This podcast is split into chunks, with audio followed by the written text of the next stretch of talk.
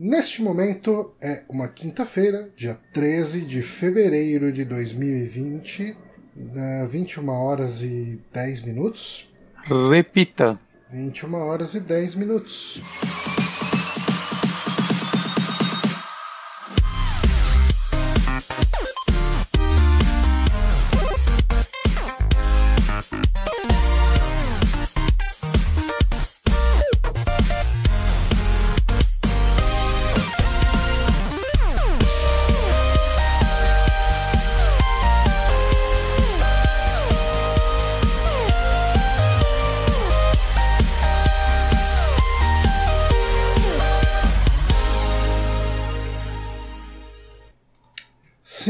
Agora estamos aqui ao vivo. Eu sou Johnny Santos, estou aqui com Guilherme Bonatti. Ora! E esse é o Saque de Indicações, o podcast Super Amigos, onde nós conversamos sobre coisas que jogamos, assistimos e, sei lá, lemos. É, o que mais? Experienciamos. Hum. Você, Ou, você concorda comigo? ou que a gente, tipo, não teve nenhuma participação, mas a gente quer opinar. Exato, exato. Tipo, eu posso falar hoje sobre o filme novo do Dragon Quest. Eu não vi.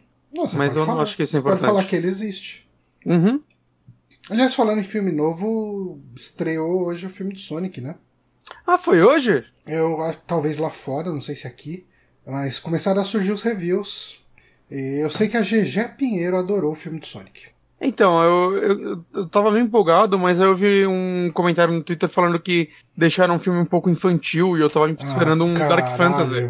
Caralho, eu não acredito. É, eu tava pensando que numa fi- crítica que social foda. isso com o Sonic? É, como os jogos, eles, né? Tem até romance. Tem, com seres humanos. É, é um filme, um romance sobre zo- zoofilia, não é? Isso que é Sonic. É, é tudo o que eu espero de Sonic. Eu não espero nada além disso. Ah, estragaram meu Sonic. Exatamente.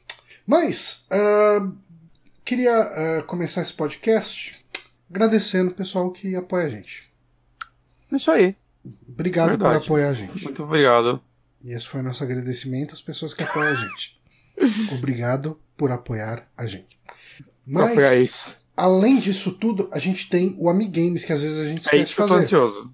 Mas é o que eu mais tô ansioso. Por que, que você tá Eu tão ansioso? Que eu, eu acho que, como faz tempo que você não faz, você vai caprichar nesse. Eu acho que você devia alinhar as suas expectativas. Nunca. Eu não nasci pra isso. Mas ah, o que eu vou falar aqui é de um jogo de um antigo mascote de uma franquia. Sonic. Quase bateu na trava. Na Alex trava, Bateu na trava. É. Alex Kidd, sim. Hoje vamos falar de Alex Kidd in the Enchanted Castle, que é o jogo que acabou com a franquia Alex Kidd. O jogo que fez a SEGA falar: se pai esse moleque orelhudo não é o nosso mascote ideal. E eles sacrificaram Alex Kidd em prol do Sonic. E fizemos aqui um full circle de assuntos. Eu acho que foi um erro. A gente podia estar vendo hoje um filme do Alex Kidd interpretado pelo Jim Carrey. Caralho, ele ia ser o Alex Kidd. Ele ia ser o Alex Kidd. Ia ser muito melhor, cara. Quem seria um bom Alex Kidd? Acho que o Michael Cera. Caralho, Michael Cera, é, é- eu não consegui pensar em outro ator. Você chegou e falou, quem será o Alex? O Michael Cera na cabeça, na hora, assim, tipo. é, ele usando um macacãozinho vermelho, cara. Não precisa de mais nada. Cara, como será que a gente faz isso acontecer? Qu- Quanto será que custa a licença do Alex Kidd? Eu acho que a SEGA já não deve ter mais renovado. Mentira, a SEGA ainda Não, ela- ele ela aparece no- coloca no jogo. nos joguinhos de corrida, né? É. E. Mas Alex Kidd in the Alex Kidd no Smash. Castle, ah, ele saiu em 89 no Japão, aí, meia idade. no dia 10 de fevereiro de 1989. Mais velho que eu. Ah, e mais velho que você. E ele foi meio que uma volta às origens de Alex Kidd. Se a gente pensar Hum. ah, em Miracle World e nos jogos que aconteceram depois dele, ele é mais parecido com, com Miracle World do que os outros jogos. Só que de alguma Ah, forma ele é mais feio que o Miracle World. Ele é um jogo muito zoado, cara. Ele, cara, ele parece que nada comunica com, com ele, assim, sabe? Tipo, para, o, estilo visual dele é horrendo. de, pare, cara, parece. Sabe aqueles CDs educativos, CD-ROM educativo? Sim. É, é o gráfico dele, cara. CD-ROM educativo que vinha com Pentium 1 ali. Tipo, você comprava um computador com kit multimídia, vinha lá um, um, sei lá, tipo, passeio no zoológico e a arte era igual à arte desse Alex Kidd. Mas, uh, vamos começar com as perguntas, então. Como eu sempre dou uma trapaceada, faço pergunta de outros jogos e não do jogo que está fazendo aniversário. The Last of Us. The Last of Us. eu vou começar com uma pergunta dele, que é a única pergunta que eu fiz aqui, que é dele mesmo. Eu com certeza você vai responder. Cara, isso aqui é uma coisa que eu de fato vi acontecer, porque a primeira vez que eu joguei esse jogo, eu joguei na versão japonesa. E Caralho. a versão ocidental de Enchanted Castle tem uma leve censura em relação à japonesa. Sabe me dizer qual é? Caralho, eu sei que na, no, no original troca o docinho chinês lá. Não, o docinho de arroz por hambúrguer. É, não era um docinho, era um bolinho de arroz. É, um bolinho. Não é doce. Pode ser doce. Não é um bolo de arroz doce, é arroz empapado. Eu acho que é arroz doce, tá errado. Mas enfim, esse, cara, eu, eu joguei ele uma vez na minha vida, uhum. na casa de alguém. Eu falei, nossa, mas que jogo zoado. E eu adorava o original. E, tipo, esse foi meu contato com ele. E, tipo, depois eu vi vídeos dele. Uhum. Deixa eu ver. Ele tinha uma irmã? Não, quer dizer, eu acho que ele até tem uma irmã no lore, mas não tem nada a ver com essa pergunta. Não? Existe um lore de Alex Kidd. Você lembra que a gente fez um podcast uma vez sobre Alex Kidd no, no The Backtracker ou algum lugar? Alex Kidd? Eu não lembro se foi exatamente isso. Eu lembro que em alguma vez. Eh, ah, não. Sabe o que, que foi? Foi o. Eu acho que foi o podcast sobre Master System. E o Vini ah. trouxe um monte de informação sobre Alex Kidd. Olha aí, isso é, deve fazer 32 anos. Vini. O Vini será que ainda faz aquele os caras da TI? Com o Guito? Eu o Guito disse que ele ainda é desses caras da TI, mas eu acho que eles gravam uma vez por ano. Que eu. É, então. Que às vezes, as últimas vezes que eu ouvi só tava o Antônio e o, e o Guito. Hum. Mas eu não sei. Faz tempo que eu não ouço também, eu não sei nem se sai ainda. Mas. Toninho, avisa nós, tá saindo, tá? Eu, eu, ia, eu ia falar que mudaram a roupa de alguma personagem feminina, então essa não foi a censura. Não. Tem algum ato de violência agressiva? Não. Na versão censurada tem um ato de violência agressiva. Na versão não censurada, a violência é menos agressiva. Ok. Eu não sei. Não faz sentido. Nesse Alex Kidd, uh, eles voltaram com as batalhas de, jo de. Hum. E Censuraram... na versão japonesa, quem perde o Jokenpo fica pelado. E daí bota lá uma folhinha na, nas partes íntimas. Hum. Na versão americana, quem perde o Kenpo cai um, uma bigorna de uma tonelada na cabeça. Então a versão censurada é mais violenta, de certa forma. Eu pensei que eles tinham, tipo, censurado a tesoura pelo dedo no meio, sabe? Não, ia ser muito foda. Pedra, papel, pau no teu cu. Eu lembro no colégio que a galera ia brincar de pedra, papel e tesoura, e aí chegava, tipo, os negócios nada a ver. Ah, maremoto, vence Não, tem papel. uns negócios desses, já vi. Aí tem a mão de Deus que vencia tudo, por que não usar a mão de Deus? Sempre, né? Cara, não faz sentido isso. tipo, cara, a gente chama pedra, tesoura. Não enfia mais treco no meio. Mas, enfim, uh, vamos para a próxima pergunta aqui. Quero só ver. O Alex Kidd tá original, o, o In the Miracle World, originalmente ele seria um jogo licenciado de outra franquia, de outra propriedade intelectual. Você sabe me dizer qual é? Esqueceram de mim. Quase. Passou Quase. muito perto. Incrivelmente. É? É. Eu pensei em alguma franquia de eh, filme de criança. Com que? Goonies? Passou mais perto ainda. Eu tô mentindo, você tá passando muito longe, tá? Ah, vai tomar no seu cu, então. é, é, filme? Não. Lembrando, é uma coisa japonesa, então pode ser anime ou mangá. Hum. Astro Boy.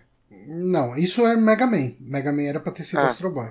Ele era pra ter sido Astro Boy ou ele só se inspirou muito em Astro Boy? Não, não, era pra ter sido Astro Boy, daí os direitos iam sair muito caro. Eu falar, ah, foda-se. A gente faz um Por boneco pouco o Mega Man não tem carisma, não é mesmo? Olha só. Hum, tá. Japonês tem uma criança que Joaquim Poi da porra em dinossauro. Dragon Ball. Sim. What? Era pra ele ter sido. Cara, eu vi um vídeo francês, assim, pedaços, obviamente, porque eu não entendo francês. E. A, a, a única fonte é esse vídeo, é isso que você tá me falando. Sim.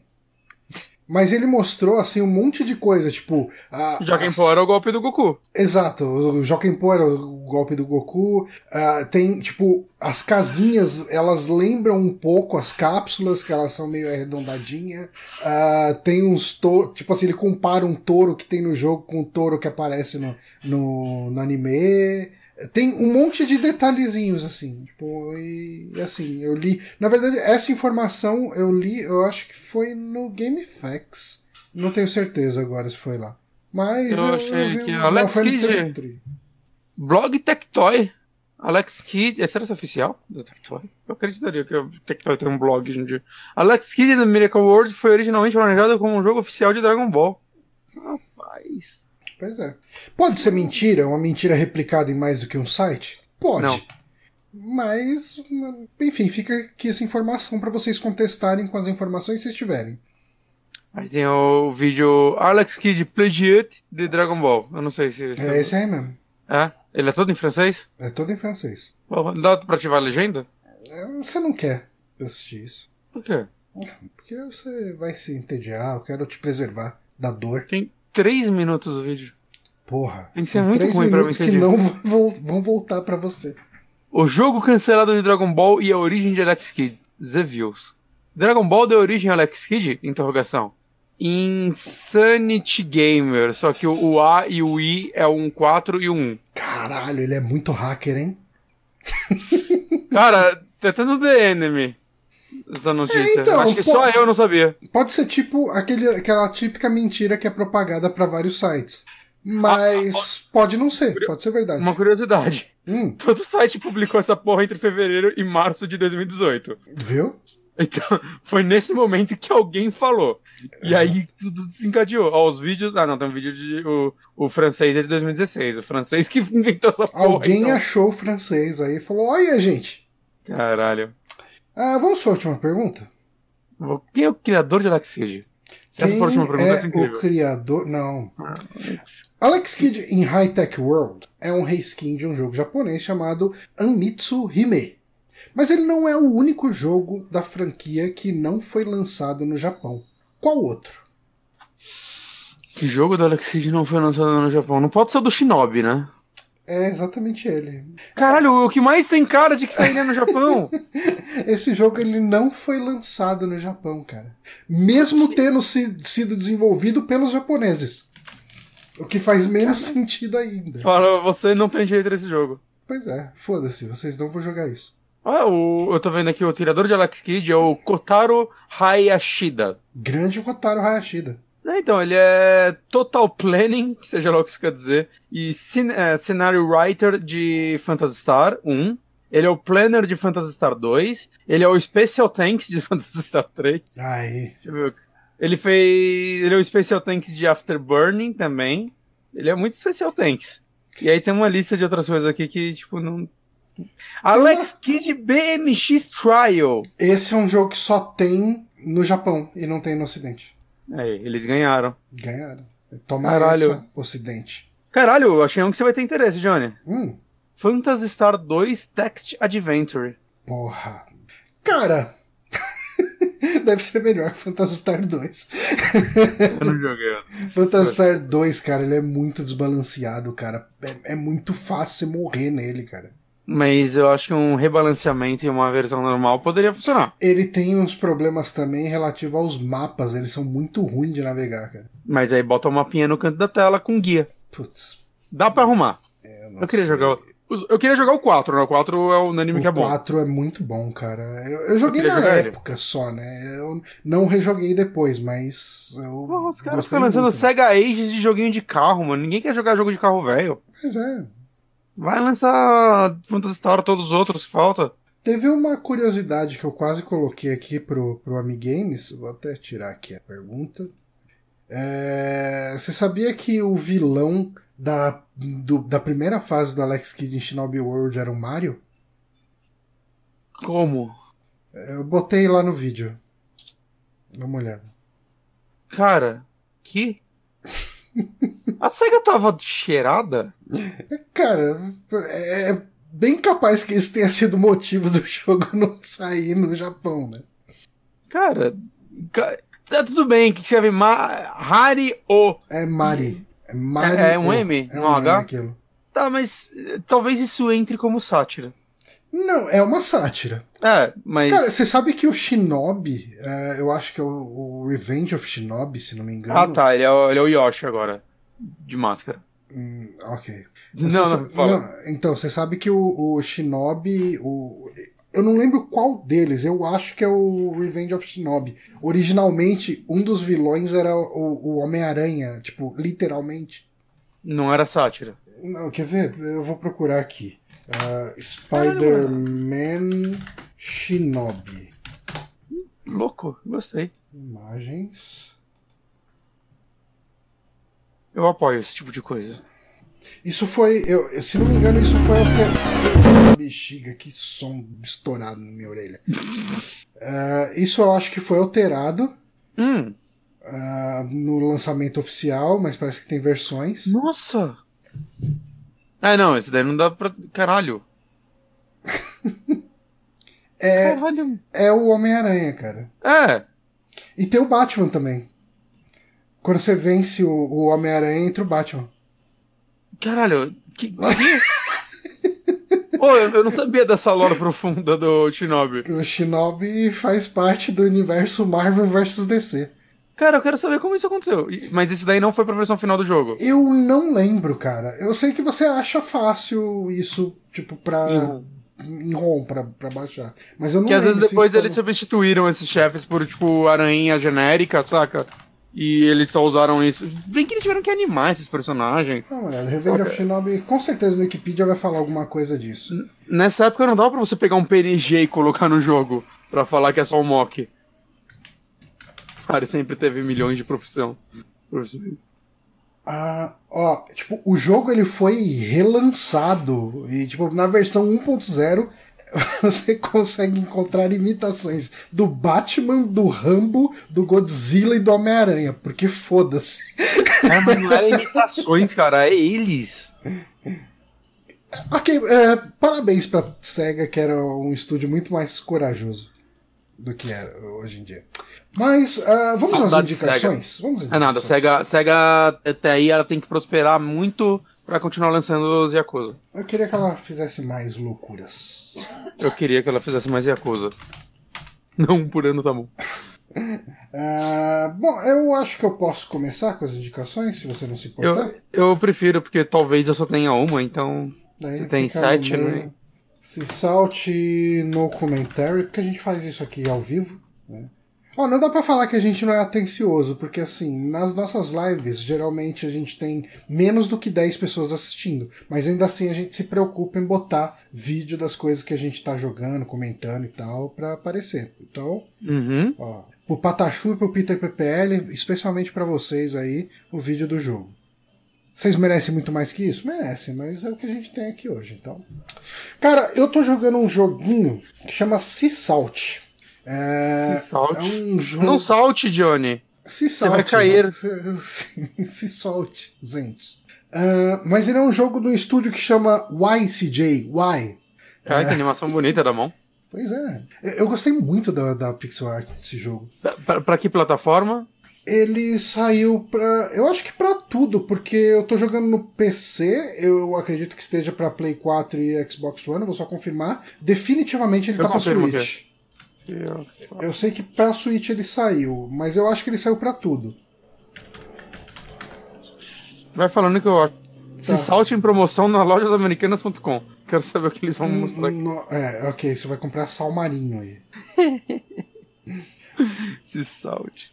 Então, ah, esse é um jogo que ele tá disponível no Game Pass ah, do PC. E eu tava assim, naquelas de puta, cara, eu tô jogando um monte de jogo extremamente pesado, focado em história, de 300 horas de jogo. Cara, eu quero jogar uma coisa só pra distrair minha cabeça. Tô chegando muito cansado em casa, eu fico caído na cama, destruído de cansaço. Quero jogar uma só- Fala.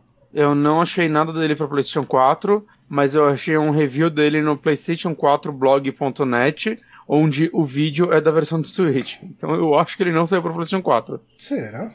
É, provavelmente tá para Xbox e PC. Talvez saia para PlayStation 4 depois.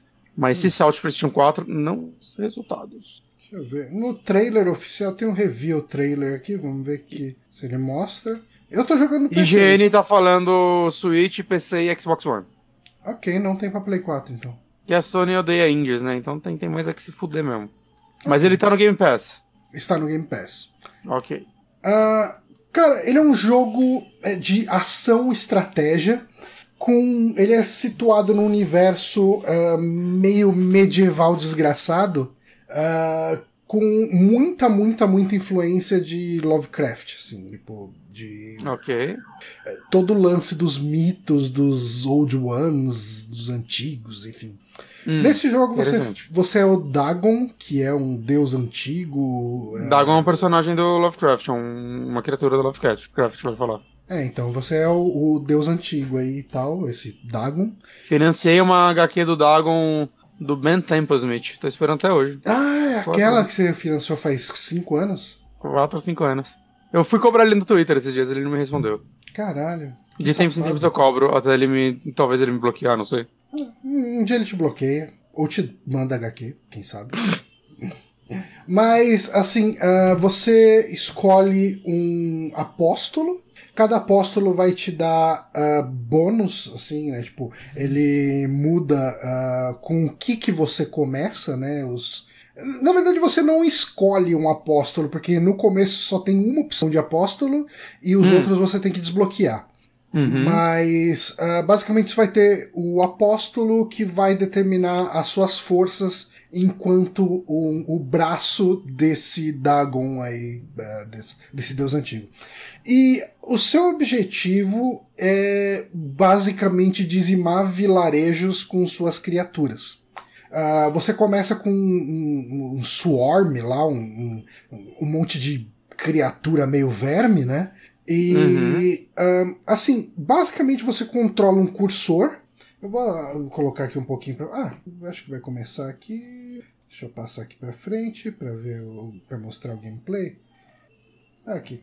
Você, uh, com o cursor, você aponta para onde você quer que as criaturas vão.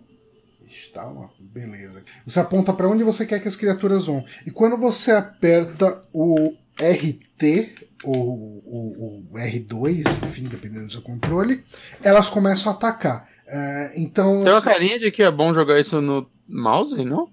Eu tô jogando no controle mas ele não deve ser ruim de jogar no mouse, não, viu? Sendo bem sincero. É, se você é um cursor, parece uhum. bom.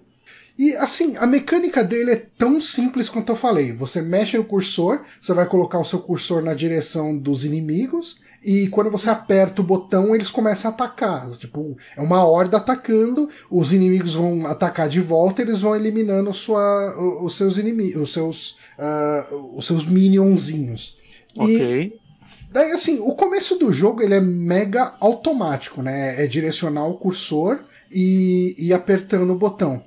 Conforme você vai avançando no jogo, você vai desbloqueando umas criaturas novas, né? Aí no vídeo, por exemplo, ele tá com o Swarm, que é o, o, primeiro que você pega, uh, e tá com os. Uh, ele tem os Worms também, que eles, se não me engano, eles são mais devagar. E... Conforme, conforme você sofre dano, é, você vai diminuindo o número de sim, sim. criaturas. O, o, e aí suas criaturinhas vão morrendo.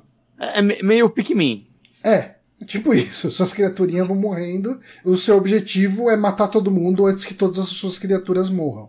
Hum. E assim, conforme você vai avançando no jogo, como eu tava falando, mais você vai desbloqueando criaturas. No vídeo ali tava mostrando que além do Swarm, que é essa criatura meio. Parece os Zerglings de, de StarCraft, sabe? Tipo, um, uns alienzinhos que vão e, e gruda no inimigo e fica atacando ele de perto. Você pode uhum. desbloquear também o cultista, que ele ataca. Ele tipo, é frágil, mas ele ataca de longe. Então ele tem uns ataques de longo alcance. Uh, conforme você vai avançando, você vai desbloqueando um monte de tipo diferente. Eu já devo estar com uns 10 tipos diferentes de, de minionzinho. E alguns, hum. assim, tipo, quanto mais forte ele, menor a quantidade que ele vem. Uh, por exemplo, teve um lá que é a criatura, que parece tipo a criatura do monstro do pântano. E hum. ele vem um só quando você chama. Mas ele aguenta porrada pra caramba e ele ataca de longe, só que ele tem fraqueza contra fogo. Então, quando você enfrenta inimigos com tocha, ou tem uns inimigos lança-chamas mesmo, você acaba tendo, tomando mais dano com ele. E hum. conforme você vai avançando, como eu tava falando, você vai encontrando inimigos que são. que exigem um pouco mais de estratégia. Uh, por exemplo, assim, tem as torres. As torres elas ficam. Você fica vendo tipo um cursor em volta da torre, mostrando para onde ela tá mirando. Então você não vai querer atacar a torre quando a mira estiver mais ou menos na direção da qual que você tá vindo.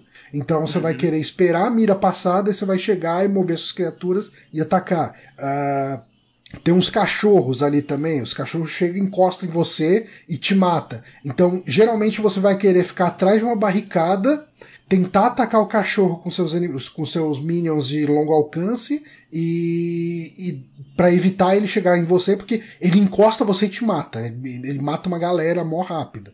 Uh, cara, ele é um jogo assim mega descompromissado. Você vai jogando ele meio de boa. E, ah, e, e, ele tem um lance um pouco de exploração também no cenário. Porque se você vai explorando o cenário, você pode achar outras criaturas para desbloquear. Tem algumas que desbloqueiam normalmente com história, né? Mas uhum. se você explora o cenário, você pode encontrar outras criaturas e tal.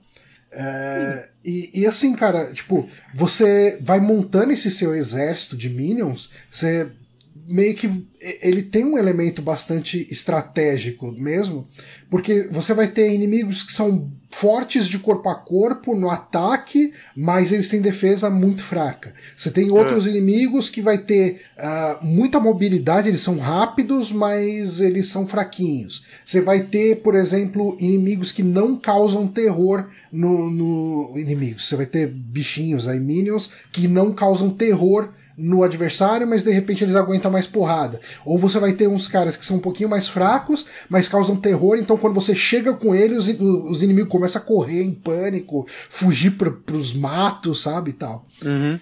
É, então, cara... a estratégia acaba sendo qual personagem, sei lá, qual horda que você vai usar contra cada tipo de inimigo, então.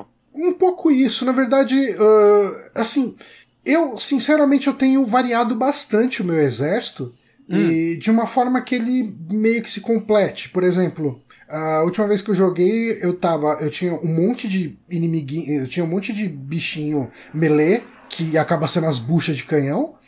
Uh, hum. Uns cultistas e uns. Tem um, um, um dos bichinhos, ele é. Uh, ele joga uma gosma que deixa os inimigos mais lentos. Aí eu pegava esses, é, junto com o cultista e um Lich. O Lich ele ressuscita os inimigos como espectro para você.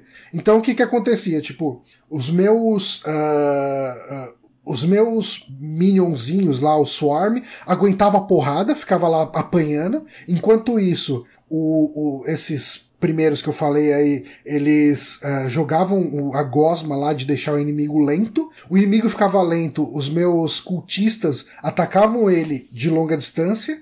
E conforme eles iam morrendo, o Lich ia ressuscitando eles como alma e eles iam matando os outros inimigos, sabe? Tipo, hum. você meio que vai montando um exército variado e você vai vendo a estratégia se formar na sua frente.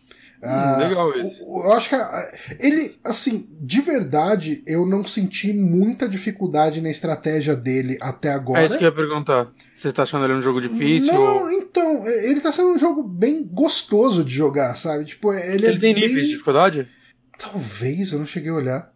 Hum. Eu tô jogando no modo normal, possivelmente, né? A menos que ele comece hum. no easy. Uh, mas ele não é. Tipo, ele não é frustrante. Eu, eu morri algumas vezes, mas você recomeça praticamente da tela onde você parou, e daí você repensa a sua estratégia. Né? E se você de repente chegou numa tela com muito pouca unidade, está morrendo demais, você pode recomeçar a fase, assim, não seria um problema. Não cheguei a precisar fazer isso, né?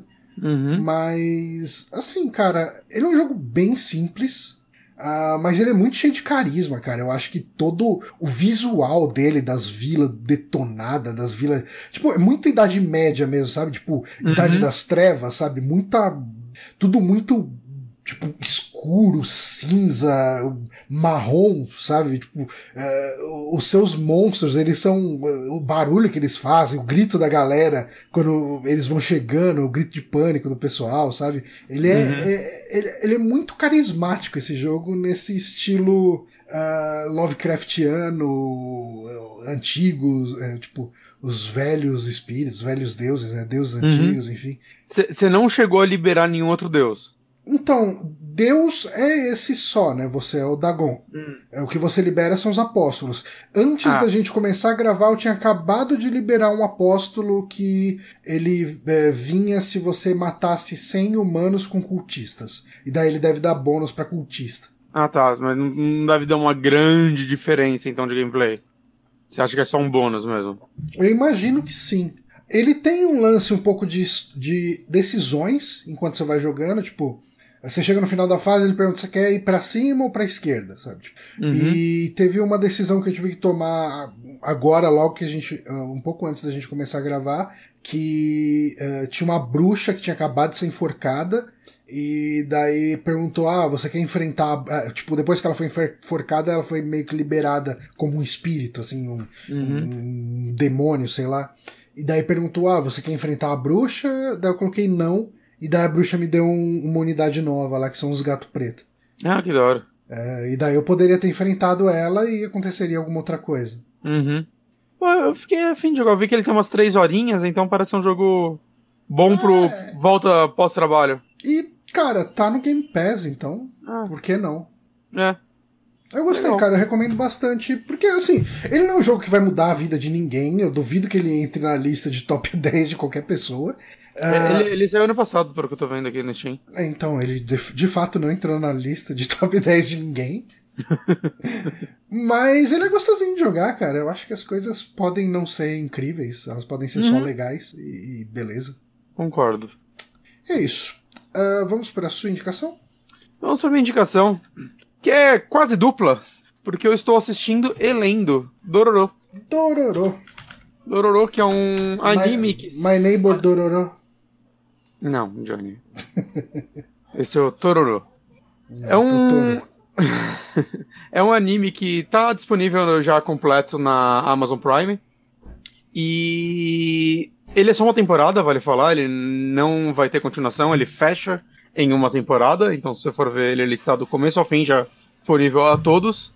E ele é inspirado num mangá dos anos 60 do Osamu Tezuka, né? Do Astro Boy e de várias outras obras, né? O, o Rei Leão original lá, o, White Lion, o Ayako, que um dia eu tenho que terminar de ler. Ele, ele é, um, é, um, cara muito importante para a indústria de, de, de, mangá, né? Lá, lá no Japão, principalmente, sim, né? Sim. Ele, ele é... Não só no Japão, né? Dizem que ele é, é mundial. O, o cara que... Na parte de animação, né? Ele é também um cara que criou o estúdio dele para começar a animar os mangás dele e começou a crescer, tipo, quando teve todo o lance de censura no Japão de mangá, ele abriu uma um, um selo de mangás adultos. Uhum. Porque ele, tipo, muita gente tava usando ele como base pra censura. Não, você tem que fazer mais mangá como Tezuka. Ele falou, porra nenhuma. ele abriu um selo de mangá adulto que, se eu não me engano, entre as coisas que saíram lá foi Akira, saiu lá. Ah, é só. Uhum. E. Bom, ele, resumindo, ele é muito. Um cara muito conceituado, né? E até hoje, né, a Tezuka Production, Production tá aí, né, nativa, ela é gerenciada pelo filho dele, que já deve ser um senhor também. E a gente comentou aqui há alguns anos, né, que ele não só licenciou, né, ele meio que coproduziu, foi a, o mangá Pluto, que é inspirado num arco de Astro Boy feito pelo Kurosawa, né, é o nome dele?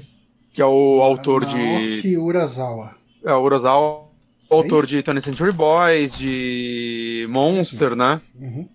Aliás, você e... viu o desenho que o Urasawa fez do Bong Joon-ho?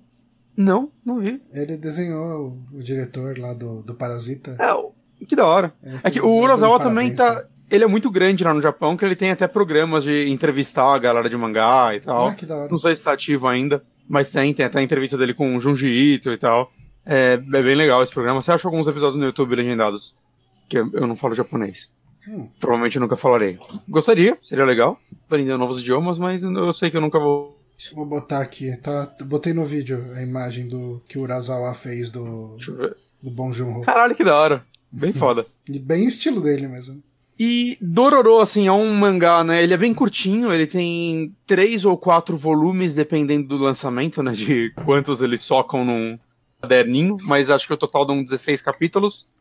E basicamente a história dele é sobre um garoto, né? Na verdade, que antes dele nascer, o pai dele faz um acordo com. No mangá são uns 42, 43 demônios. Para. Gente pra fazer um acordo, hein? É, cara, é muito papel pra assinar, ele é maluco esse cara. mas, mas, o lance do acordo dele, no mangá, se eu não me engano, eu li uns, uns, seis capítulos só. É muito mais, tipo, ele é o vilão. Ele fez o acordo pra ter poder, saca? Pra ser o fodão da região. E esse anime ele dá uma desconstruída nisso, que eu achei legal. Mas basicamente ele faz esse acordo, né? E rola um raio que cai, aí ele fica com um X na cara, na testa, né? E, tipo, uns dois dias depois dele fazer esse acordo, o filho dele nasce. Só que o filho dele nasce sem porra nenhuma, quase que literalmente. Ele é um tronco. Sem olhos, ele não enxerga, ele não escuta, ele não fala, ele não tem braços, ele não tem perna, ele não tem nem pele.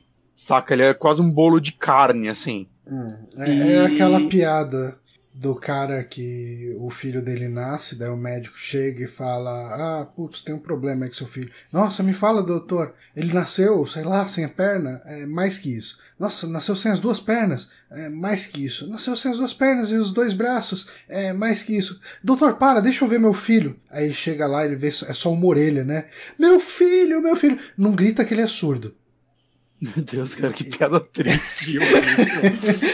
é, desculpa. E, bom, quando isso acontece, obviamente, essa criança é abandonada para morrer, né? Jogam ele num rio. E se passam 16 anos e essa criança não morreu. Hum. Né? Olhando mais ou menos o que acontece com ele um pouquinho só, né? Ele é encontrado meio que por um doutor que no mangá é bem mais. Tipo, ele é mais adulto do que Astro Boy, mas não tanto assim. É um mangá dos anos 60. Eu, eu, diria que, tipo, Astro Boy é pra criança, esse daí é pra, tipo, pré-adolescente. Okay. Por mais que aconteça coisas muito pesadas no mangá. Tipo, tem uma personagem que leva a crer que ela foi estuprada, saca? Uou, hum. como isso tá nas páginas de um mangá assim, saca? Hum. E, eventualmente, assim, basicamente, ele virou uma... Esse doutor dá umas próteses para ele e tal, porque começam a surgir uns demônios atrás dele. E, né, ele aprende a lutar e os caralho. E o lance é que, tipo, no mangá ele ainda fala, ele fala por telepatia. Né? No anime, não. No anime é até bem assustador, né? O que eu quero falar assim, esse anime ele faz com Dororo basicamente o que Pluto fez com Astro Boy. Né? Acho hum. que isso é uma coisa que eu quero deixar bem clara, assim. Tanto que no anime eles mudam, né? São acho que 12 demônios. E esse personagem não é o Dororo, tá? Ele é o Haikimaru, Ok. Que o lance é que o Haikimaru ele se encontra com Dororo, que é uma criança. Uma criança órfã que vive sozinha, ela dá. vive meio que dando golpe nas pessoas e tudo mais. E logo no começo, isso é legal que é bem parecido tanto no mangá quanto no anime, quanto no mangá atual, tá tendo um novo mangá, um remake também que é uma outra versão, saca? O anime não é baseado nesse mangá, é uma outra versão dessa história uhum. que tá nativa ainda. Né, mas parece ser, tipo, sempre meio parecido, assim, é algumas pessoas que essa criança do golpe estão meio que espancando ela e eles vão matar ela. E aí chega o Haikimaru e ele não tá lá por eles. O que acontece é que enquanto isso tá acontecendo, chega uma, aparece uma criatura que mata esses caras, né? E o Haikimaru ele salva a criança e mata essa criatura. Logo no começo do anime, quando isso acontece, você já entende por que ele tá atrás dessas criaturas, que é assim que ele mata ela, ele recupera a pele. Então o lance é o seguinte: é, não é toda criatura que ele mata que isso acontece, mas existem criaturas específicas que quando ele mata, ele vai recuperando o corpo dele. Hum. E meio que essa é a jornada dele, vamos dizer assim. Né, ele querer em busca do, de é, recuperar o próprio corpo e entender o que ele é. Né? No, cara, eu acho que o anime ele é bem forte, assim, principalmente no começo, cara. Que a primeira vez que ele aparece eu acho meio assustador até. Hum. Saca? Que, tipo, como ele não tem pele, ele tem, tipo, prótese na cara, assim, uma máscara, aquelas máscaras que realmente as pessoas usavam antes quando elas sofriam algum. Você acha muita imagem disso? Pessoas que, sei lá, perderam algum um nariz na guerra e a galera usa Sim. aquelas máscaras e tudo mais, Sim. né? É, é, é, um ser andando com essa máscara, sem, com braços e pernas que ele arranca os braços são duas espadas e eu acho que o anime fez um trabalho muito bom em deixar isso assim, é, não é, você não vai acreditar nisso, mas você entende dentro da lógica desse anime como essas coisas funcionam. Ok. Saca? O mangá é muito mais fantasioso nesse sentido, né? E faz, faz sentido, assim, pelo que ele quer entregar. E o que é legal é assim, os dois se tornam muito próximos, né? No anime eu acho que é até mais legal, porque eles não conversam, saca? Tipo, o, o Dororo conversa com ele, ele não conversa de volta. Ele nem escuta. Mas eles mostram que, tipo, ele consegue sentir o que tá em volta. Eles até representam, tipo, quando mostra a visão dele é tudo escuro, e aí ele vê, por exemplo, o Dororo ele vê como uma mancha branca, enquanto os demônios ele vê como uma mancha vermelha. Hum. Né, ele é, mostrando como ele sente tudo à volta dele e tudo mais. Cara, é uma história, um, principalmente o anime, né? Eu comecei meio. Quando eu vi o primeiro episódio do anime, eu fui ler o mangá, né? Eu baixei ele no Manga Rocks. E aí eu li um pouquinho mais o mangá ao ponto de passar o anime. Aí quando eu li o anime era legal, tipo, ver, caralho, eles estão sendo bem feios, assim, tipo, eles tiveram muito respeito à obra do Tezuka, ao mesmo tempo que eles souberam aonde mudar para fazer uma obra em 2019 baseada nisso. Sim. Mas. Você recomenda o mangá ainda assim? Recomendo, recomendo, mas assim, o que eu fiz? Eu parei de ler o mangá, porque assim, o anime para mim é muito melhor. Ok. E eu, ah, ok, eu tô meio que me spoilando um pouco. Eu não quero saber o final antes de ver o final do anime. Uhum. Não, ainda não acabei o anime, faltam uns 4 episódios pra acabar, são 24 no total. 24, ok. 24 episódios de 22 minutos. Ah, bem de boa. Bem, bem de boa, bem de boa, cara. Eu tô, todo dia que eu volto do trabalho eu vejo uns 3, 4 episódios. A animação é muito boa, saca? Não, não tem 3D, não tem porra nenhuma, é aquela animação 2D zona mesmo. É... Cara, e o lance é que assim, a história, ela ela se aprofunda que ela tem acho que dois núcleos, né? Uma é desses dois personagens nessa jornada, e nisso funciona muito. Ele tem um formato um pouquinho monstro da semana, em vários episódios, tem episódio que ele simplesmente ele chega numa vila, conhecem outros personagens e. Tá, é, qual o demônio dessa vila? Saca? E eles vão eventualmente atrás desse demônio. Fechou essa história. Então, tipo, alguns episódios são muito fechadinhos neles. Enquanto isso, tem o um arco paralelo que é o da família do Hakimaru, né? Que é o o pai dele que vendeu vendeu a alma do filho, né, basicamente, vendeu o corpo dele, né, eles até falam que os, os, demônios estão se alimentando do corpo dele e ele quer o corpo dele de volta. Só que no anime eles aprofundam muito mais isso, ele não é um, um vilão da Disney, saca, eles dão um motivo, eu não quero entregar, assim, muito mais... Saca, o cara ainda é um imbecil pelo que ele fez, saca, você não vai simpatizar com ele, mas você entende o porquê ele fez isso. Hum. É, também vai mostrando a família dele, vai mostrando a esposa dele, como ela. como isso afetou ela como pessoa. Eles têm um novo filho, né? Que vai ser o herdeiro das terras dele. E. Saca, é, o que é essa criança, essa outra criança, né? Eu acho legal que ele é muito menos sobre vilões, saca? Você começa. No começo você acha que vai ser muito óbvio, assim, e eu acho que ah, legal, saca? Esses personagens, ele tem sua história, suas motivações, suas personalidades, né? Ao ponto de você, tipo, hum, saca? É ser muito questionado se o que o. Nossa, é difícil falar esse nome. Hum. O, o, o, samurai. É, se talvez o que ele tá fazendo é certo, apesar de tudo. Saca? Existe um peso muito forte na, nas costas dele. Pro que ele tá fazendo. Certo. E também tem o Dororo, né? Que é o tem o nome do anime, do mangá, é desse personagem, que é essa criança que, que ela é, saca? O que ela passou, é, o que foi a família dela, por que ela tá sozinha, é, por que ela tem essa ligação tão forte com o Hakimaru. Então, cara, é, é, sei lá, é, é, eu acho que é um anime que ele tá sabendo dosar muito bem, tipo, esses mistérios, saber dosar muito bem as respostas, né? E ele tem um ritmo muito legal, saca? Ele vai apresentando muitos personagens, tem outros personagens é, recorrentes, assim, que aparecem é, as histórias mais fechadas, né, deles, sei lá, chegando num lugar que normalmente acabam em um, algumas em dois episódios, é, sei lá, você compra, assim, aqueles personagens, você compra o que tá acontecendo lá, uhum. saca? É, nem sempre é um negócio simplesmente, tipo, ah, os demônios estão matando todo mundo, vamos salvar eles. Não, às vezes, é, às vezes o que ele tá fazendo também tá prejudicando essas pessoas, né? E, cara, ele tem, tem um episódio, em, eu acho que é o quinto ou sexto, que é o... que no mangá ele é bem pesado, já, mas, cara, no anime eles eram outro peso, assim, pra parada, saca? Eu fiquei muito. Uou, como, como a animação atual tá, tá mostrando esse nível de violência com essas pessoas. Hum. É, então, cara. Assim, é um, é um anime bem pesado, acho, de certa forma. Ele não tem muito humor. Tipo, o Dororo é um personagem muito alegre. Saca? Ele dá uma quebrada nisso, ele. Mas ele não tenta... aparece o tempo inteiro. Não, não, ele, ele é ao, ao lado do Rokimaru, eles são os dois protagonistas. Eles Ah, tá. estão juntos. Mas, é, então eles seguem, a viagem eles seguem juntos mesmo. Exato. É, Ah, é a ok. jornada dos dois. A partir do momento que eles se juntam, é a jornada desses dois. Mas, mesmo ele sendo muito alegre e dando, tipo, ajudando a dar um coração pra obra, saca? Até uma leveza em algumas partes. É... Conforme vai mostrando a vida dele e você vendo um pouco dele assim, você vê que, tipo, não é tão simples, saca? Tipo, é, ele, ele não é um alívio cômico de forma alguma. Ele só é um personagem que, em alguns momentos, tenta trazer um pouco de coração a uma história muito densa, Entendi. mas que ele mesmo, assim, em muitos momentos é muito sério, assim, é o quanto ele precisa, assim, dessa proximidade com o Okumaru e tudo mais. Né? E, cara, eu não sei, eu acho que é um dos animes que eu mais gostei de assistir em, tipo, muito, muito tempo. Saca? E ver como ele é meio original, saca? Tipo, ele é baseado numa obra dos anos 60, mas ele não segue a risca essa obra. Né? Muita coisa, inclusive, que eu li aconteceu no anime depois ou antes. Ok. Né? Esse negócio que eu tô falando que acontece no episódio 6, no mangá é o Hakemaru contando pro Dororo essa história. E no anime eles são juntos durante essa história. Então, eles invertem o- os acontecimentos. E, cara, é muito legal, assim, é muito.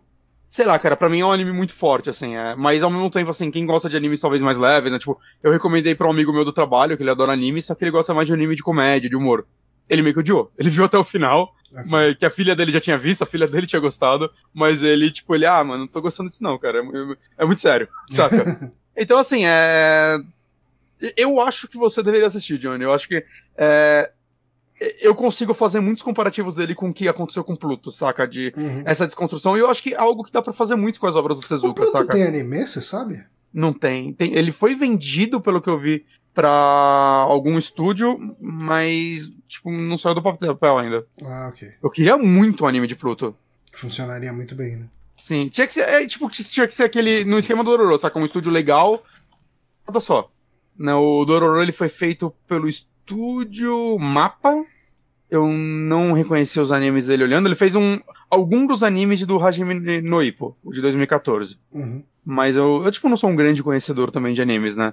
Ele fez um que chama Dororedoro, e eu só sei o nome desse anime porque quando eu falei de Dororo, acho que no grupo dos patrões alguém falou, ah, eu confundi com Dororedoro. Então, assim, é do mesmo estúdio. Nem sei do que se trata, eu só sei Hum. disso.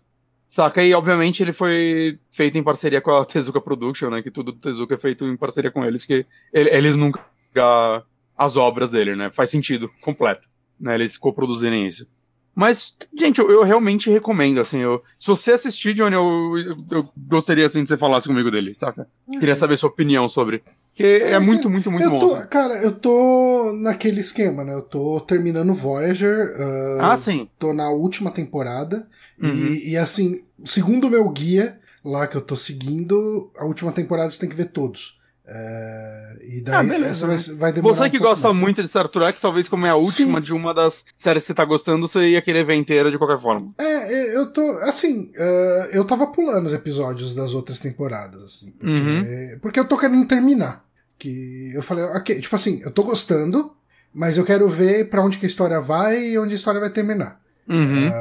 Ah, tipo, eh, eu já tive bastante de, de Star Trek Voyager, sabe? Tipo, não que eu me enchi. Tá satisfeito? Eu, eu tô satisfeito, mas eu quero ver o que o pessoal recomenda como as boas histórias daquele universo. E Entendi. eu tenho uma vontade, tipo assim, eh, se eu tivesse eh, TV a cabo, tipo, se eu tivesse o Sci-Fi Channel, eu possivelmente ia chegar em casa do trabalho, ligar no Sci-Fi Channel e assistir o Star Trek que estivesse passando, sabe? Tipo, Uhum. ah, Star Trek acho que funciona muito bem aleatório. Você Uhum. pegar qualquer episódio e assistir. Porque é aquele negócio, né? Monstro da semana. Tipo, ah, a história do episódio se fecha em si bem.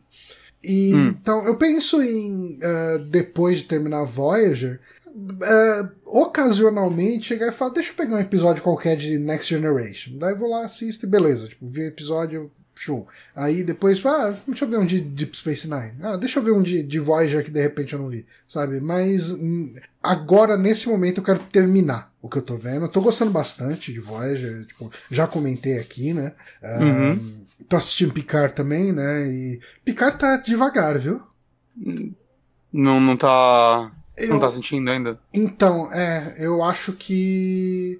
Eu imagino que vai engrenar e. e quando engrenar pode ser uma coisa bem legal, Uhum. mas ele tá numa construção de uma coisa ainda.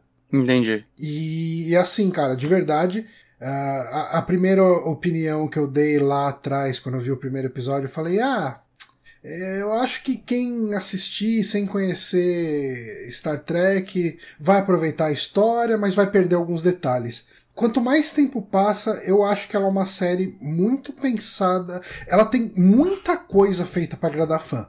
Uh, então eu, eu até comentei, acho que foi no último podcast ou no penúltimo, que eu queria muito saber a opinião de alguém que não viu Star Trek e, e tá assistindo direto Picard, o que que tá achando. Uhum. E um amigo meu que, que ouviu o podcast começou a fazer isso, né? Ele falou: Ah, eu tô entendendo a história que eles estão contando, mas tem um monte de coisa que eles mostram lá que eu não faço ideia do que seja. Tipo, eles mencionam muita raça, muita detalhezinho assim e tal, que se você não tem esse flavor do, de Star Trek, você perde. Mas hum. enfim, eu, eu vou assistir até o final, obviamente, porque eu gosto muito de Star Trek. Cara, me tira uma dúvida. Hum. Quando que saiu o jogo do Home Games de hoje, o Alex Kidd? Fevereiro é... de 89? Isso. 10 de fevereiro? Deixa eu ver aqui. Uh, 31. 10 de fevereiro de 89 no Japão? Nossa, que triste. Por quê? Esse jogo, tipo, matou o Tezuka, que ele morreu dia 9 de fevereiro de 89. Nossa. Não, ele falou. Dá pra falar que ele é inocente quanto a isso. Ele, ele olhou assim, ele viu que ia sair e falou: Esse é Alex Kidd não! Ele jogou a demo, né? Falou: Não, que bosta! Puta que pariu! Uh, mas enfim, né? Eu tô. Eu falei aí que eu tô jogando, eu tô assistindo aí Star Trek ainda, mas uh, porque quando eu terminar eu vou querer ver alguma outra coisa bem diferente de Star Trek. Eu não vou emendar Star Trek Enterprise, uh, nem uhum. a série clássica, muito menos. Uhum. Então talvez eu pegue pra ver Dororo, porque você tá vendo, dá pra ver no app do, tipo, dá pra baixar no app da Amazon? Dá, dá, eu tô né? baixando. É. Sim. Então eu faço isso. Ah, uma, uma coisa. eu tava querendo ver Evangelion. Só que... Eu vi uns quatro episódios de Evangelho, eu gostei, mas então, não dá pra baixar. Não dá eu... pra baixar no, no, aplicativo do Netflix, né? Eu e não dá pra ver dois episódios seguidos também, dá soninho. Nossa, dá um pouquinho. Eu, só falando, eu falei que o Tezuka ele abriu um, uma revista de mangás um pouco mais adultos. Dororo foi a primeira uh, revista que ele lançou nela. Isso. Pelo que eu tô vendo Tezuka. aqui. É, o Tezuka. Ok. Em 67. Hum. Acho que a primeira, né? Que acho que depois ele abriu outros e tal. Pois é. Bom, uh, eu não sei se esse vai ser o encerramento do, do nosso podcast, vai depender de quanto tempo levar nessa indicação. Eu não acho que eu vou levar muito tempo. Mas eu assisti Meu Nome é Dolemite, que é o filme mais recente do Ed Murphy, eu imagino que seja. Ele uhum. é de 2019 e saiu quando? Setembro, outubro de 2019. Um, e, cara, ele é baseado em fatos reais, baseado na história de um humorista que é o Rudy Ray Moore, uhum. conhecido também como Dolomite. E uh, ele não é uma comédia, ele é um drama sobre um comediante. É real a história, não é? É uma história real. E esse cara, ele era um. Como que. Como se pode dizer? Um, um host de, de pubs, assim, de barzinho e tal. Uh, o pessoal ia lá ver, de repente, uma banda e ele apresentava essa banda antes da banda entrar, né? É, mas hum. ele era um cara que ele queria muito ir pro estrelato, né? Ele queria uh, que as pessoas gostassem dele, né? E hum. aí ele começa, ele uh, cria uma um personagem baseado num mendigo que tinha na, na rua dele ali, que era um cara que contava muita história, assim, bem cheia de baixaria, e só que de um jeito rimando, meio que parecendo uma poesia, mas uma poesia grosseira. E hum. a, a história do Dolemite do, é um cara que ele. Uh, é um cara dos anos 70, né? E uh, existia muita questão da segmentação. Isso é uma coisa que existe até hoje, principalmente lá fora, né? Mas era, digamos assim, que era, um, um era algo novo ou. Era algo que estava em ascensão. Uh, o material cultural dirigido especificamente para um público negro. E E, assim, esse cara. O Black Exploitation, que chamavam. Então, uh, essa parte do Black Exploitation vai mais pra frente, mas. Mais esse, pra frente. É, ele começa com isso, nessa questão de ser o host, daí ele cria esse personagem que é meio com um cafetão, que faz umas rimas uh, de baixaria, de indecência, não sei o quê. E assim, uh, os brancos no geral olham e falam. Ah, alguns gostam, dão risada, mas principalmente galera de gravadora, galera mais importante, fala: não, cara, tipo, ninguém vai gostar disso. E os negros amam isso, né? Uhum. E, porque ele se identifica com a realidade e tal, tudo daquilo. E ele começa a crescer nos guetos, né? E a história do filme, assim, eu acho que vale a pena assistir. Uh, eu sei que dar spoiler de uma história real não conta, mas como não é uma história real que todo mundo conhece, é, eu acho que vale a pena. Obscuro, né? É. Mas, assim, esse cara, o Dolemite, ele uh, acabou fazendo um filme de Black Exploitation que foi muito bem aceito. E uh, o filme traça essa trajetória dele ali fazendo shows em, em, em pubs, né, em barzinho, em comedy clubs, em, enfim, em barzinho mesmo para música, para comediantes, até o ponto dele lançar o filme dele e o filme dele ser um sucesso. Hum. Uh, cara, é, pontos positivos. Ed Murphy tá fantástico nesse filme, cara. Ele. Eu acho que ele passa muito a verdade do Dolemite ali, sabe? Tipo, você uhum. compra o drama, a vontade, a ambição desse personagem.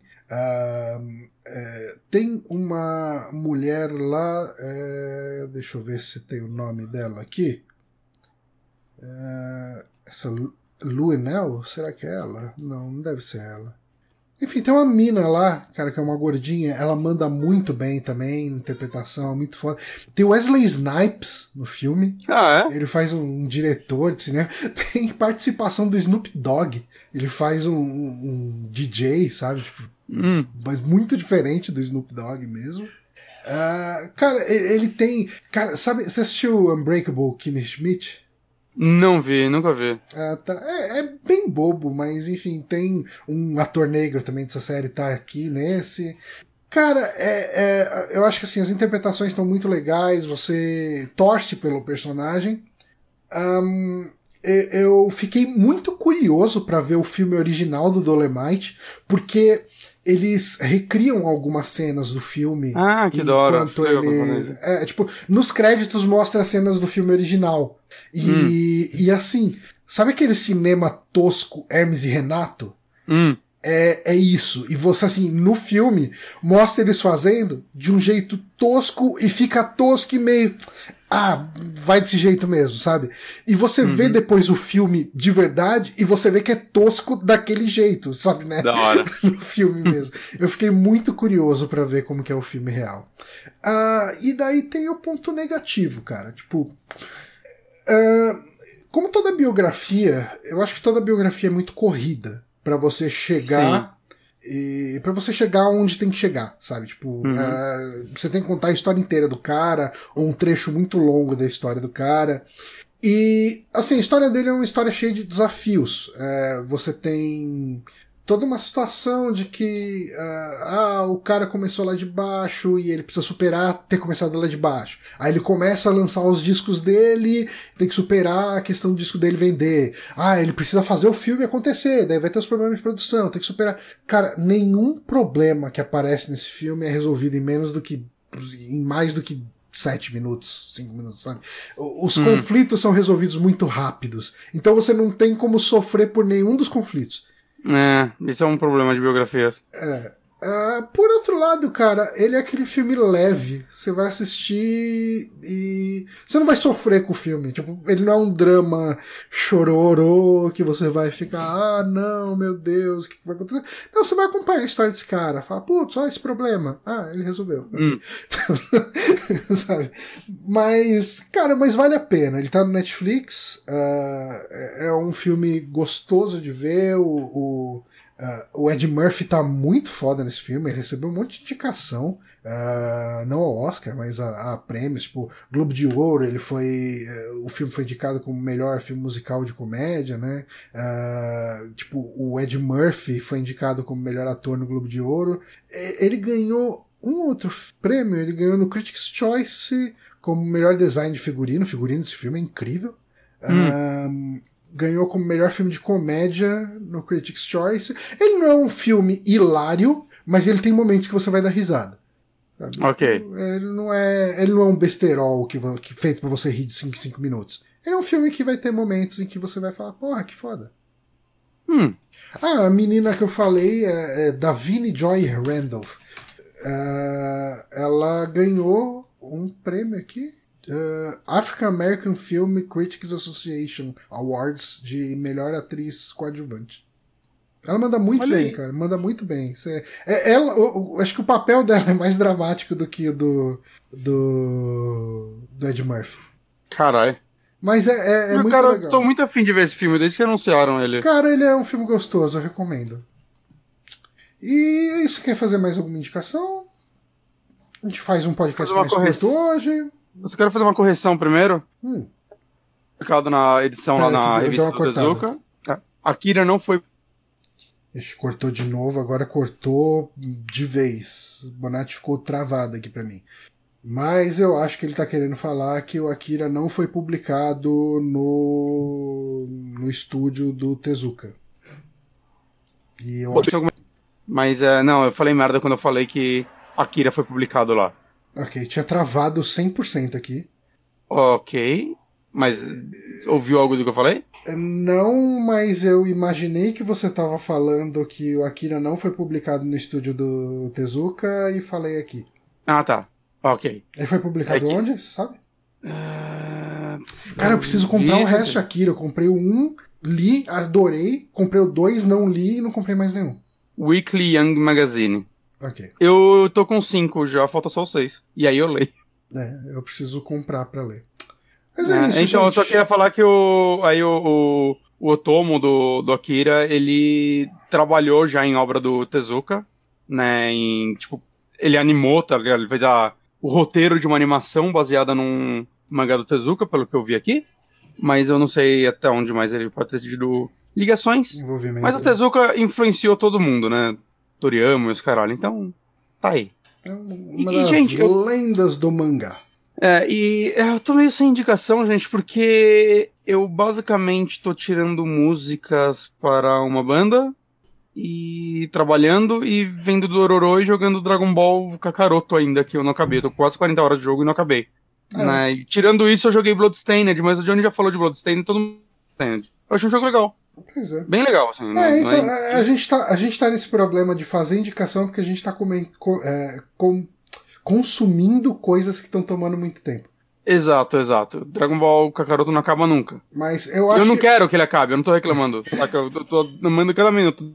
Pra mim é um jogão, mas. Eu acho que no, no, próximo podcast de indicação eu imagino que eu já vou ter terminado Voyager. Ah, sim, no, no próximo, se tudo der certo, assim, no carnaval, nos momentos livres, eu pretendo dar uma boa jogada no Judgment. Hum. E aí eu vou. Eu, tomo, que eu, eu joguei umas 4 horas dele só. E hum. por isso que eu nunca trouxe ele pra cá, mas provavelmente eu vou falar dele e tal, então. Acho que vai dar, vai dar uma para fazer mais coisa pro próximo. É que essas últimas semanas eu tô bem enrolado, assim, tirando música. Tirando músicas. É, Mas é isso, gente. Bom, uh, podcast mais curtinho dessa vez. Uhum. Pra é bom, um é bom porque todo podcast que eu tô ouvindo hoje em dia tem mais de duas horas. É. O que significa que eu tô muito atrasado em todo podcast que eu estudo. Então a gente tá lançando esse podcast mais curto só para vocês conseguirem se adiantar nos outros. Exato.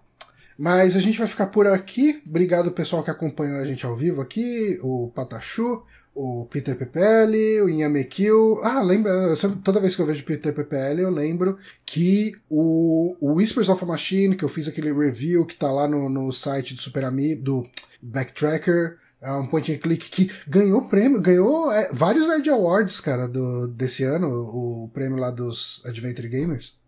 Caraca. Ganhou, acho que ganhou 10 prêmios, se não me engano. Caralho, é. aí sim. De, deixa eu dar uma olhada aqui. Tá, uh, como que é o nome da, do estúdio dele? Eu não sei se é Ralph Fury. Eu não lembro se ele foi publicado pela Ralph Fury. Uh, Whispers of a Machine. Vamos fazer uma pesquisa aqui ao vivo. Eu, eu achei o Kate Rain, mas eu ainda não abri ele. Toda vez que eu pensei em abrir, eu falei, não, calma, vamos focar no jogo, que você vai começar outro e tá foda. Vamos ver se o Piper PPL fala aqui. Ainda não.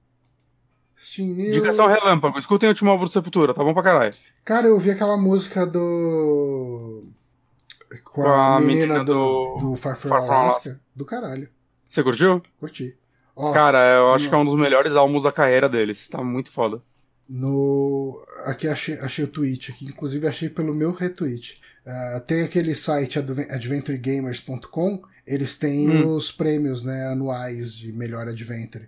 Ah, o, dos, sei lá, 16 prêmios, 15 prêmios que tem, o Whispers of a Machine levou 10.